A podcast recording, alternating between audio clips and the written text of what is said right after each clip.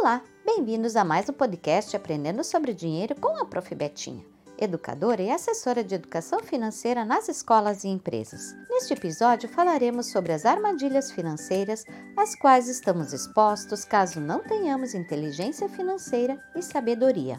Sabemos que diariamente fazemos diversas escolhas, sendo elas financeiras ou não sendo que provavelmente diversas no piloto automático, aquelas decisões que vão desde preparar uma refeição sem prestar muita atenção aos ingredientes, bem como ao receber seus rendimentos e pagar suas contas sem muita reflexão. Mas como é possível enganar o nosso cérebro a fim de adiarmos os impulsos do momento e evitarmos perdas no patrimônio e renda?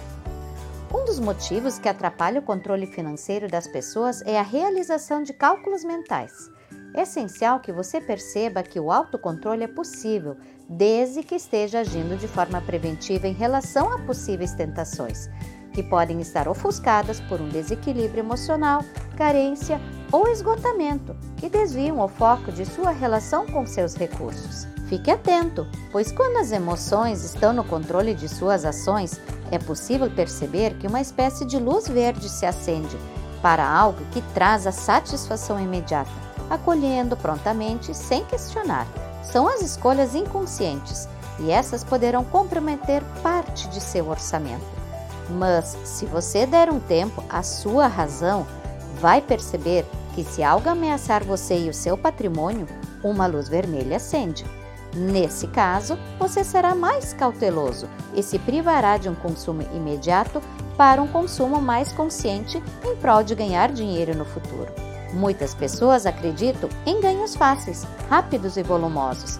Tenha cuidado a quem você confia as suas reservas financeiras. Não existe enriquecimento rápido. Rápido só se perde dinheiro. Promessas fáceis podem estar vinculadas a fraudes e golpes.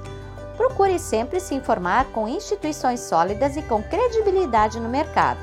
Existem muitos instrumentos que viabilizam o acesso ao crédito e, se você se manter um bom pagador, ou seja, com um bom histórico, terá algumas facilidades à sua disposição. Veja alguns exemplos. O cartão de crédito é um desses instrumentos, um meio eletrônico de pagamento que, inclusive, pode parcelar seus pagamentos. Mas será que ele pode ser considerado uma dessas armadilhas? Isso vai depender de seu comportamento. Para algumas pessoas desatentas, sem controle e apressadas, é bem possível. Se não souber usar com controle, poderá entrar em dívidas conhecidos como efeito bola de neve, pois juros podem atrapalhar sua vida financeira. Então, evite usar o cartão de forma errada, realizar compras menores e desnecessárias fora do orçamento, pagar um valor parcial, atrasar o pagamento da fatura, pagar o mínimo das faturas, parcelar sem planejar o acumulado nos vencimentos futuros. Tais comportamentos podem fazer com que você entre numa grande dívida e comprometer grande parte de sua renda. Com relação ao cartão de débito, o valor é imediatamente debitado de seu saldo. Então verifique antes de usar se você tem saldo em sua conta. Se precisar utilizar por uma emergência, busque resgatar algum valor de aplicação para evitar o pagamento de juros. As praticidades através dos meios eletrônicos agilizam o dia a dia das pessoas, mas se você tiver um comportamento compulsivo, isso pode levar ao consumo imediato ou inconsciente, ao invés de organizar um planejamento mensal para a utilização do seu dinheiro. Veja o exemplo das idas ao mercado. No dia 2, você vai no mercado e adquire produtos no valor de 200 reais. No dia 10, vai novamente às compras e gasta 350. E assim no dia 15 gasta 180 e no dia 28 400. O total gasto no mercado somou 1.130. Ao comprar em 30 ou 40 dias, você terá descontados esses valores nos meses subsequentes, quatro vezes ao mês nas datas de vencimento de cada compra. Percebeu como nos enganamos se não estamos atentos e colocamos esse comprometimento do agora em nosso orçamento? Uma dica é reduzir as idas ao supermercado, fazer uma lista e olhar para seu real padrão de vida a partir de seus ganhos mensais. O cheque especial é outro importante instrumento de acesso ao crédito, disponível como segurança numa emergência.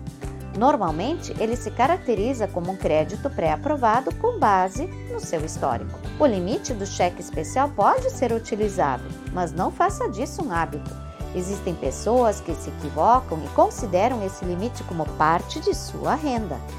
É importante lembrar que os juros são cobrados correspondentes aos dias de uso, até que o crédito seja efetuado para cobrir o negativo da conta.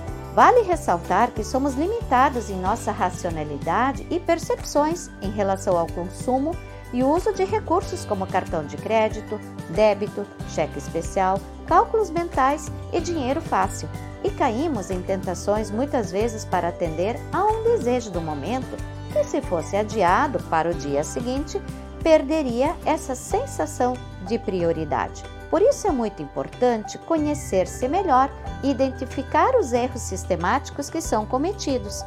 Possivelmente, ao observar-se melhor, saberá que algumas situações são até previsíveis.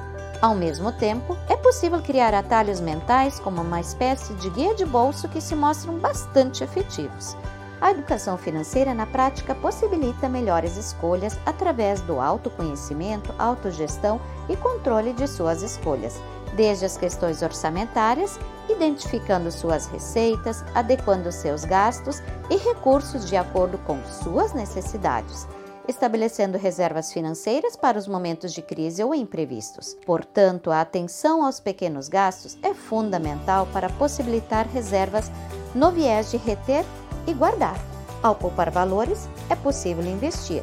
Ao investir e rentabilizar o dinheiro poupado, perceberá que pode sustentar um consumo condizente ao seu estilo de vida e na proposta de sonhos e metas no curto, médio e longo prazos, adequando o seu padrão de vida para a futura independência financeira sem cair em armadilhas. No próximo podcast Aprendendo sobre Dinheiro, falaremos sobre o Dia dos Namorados e como não gastar tanto nesta data. Até lá!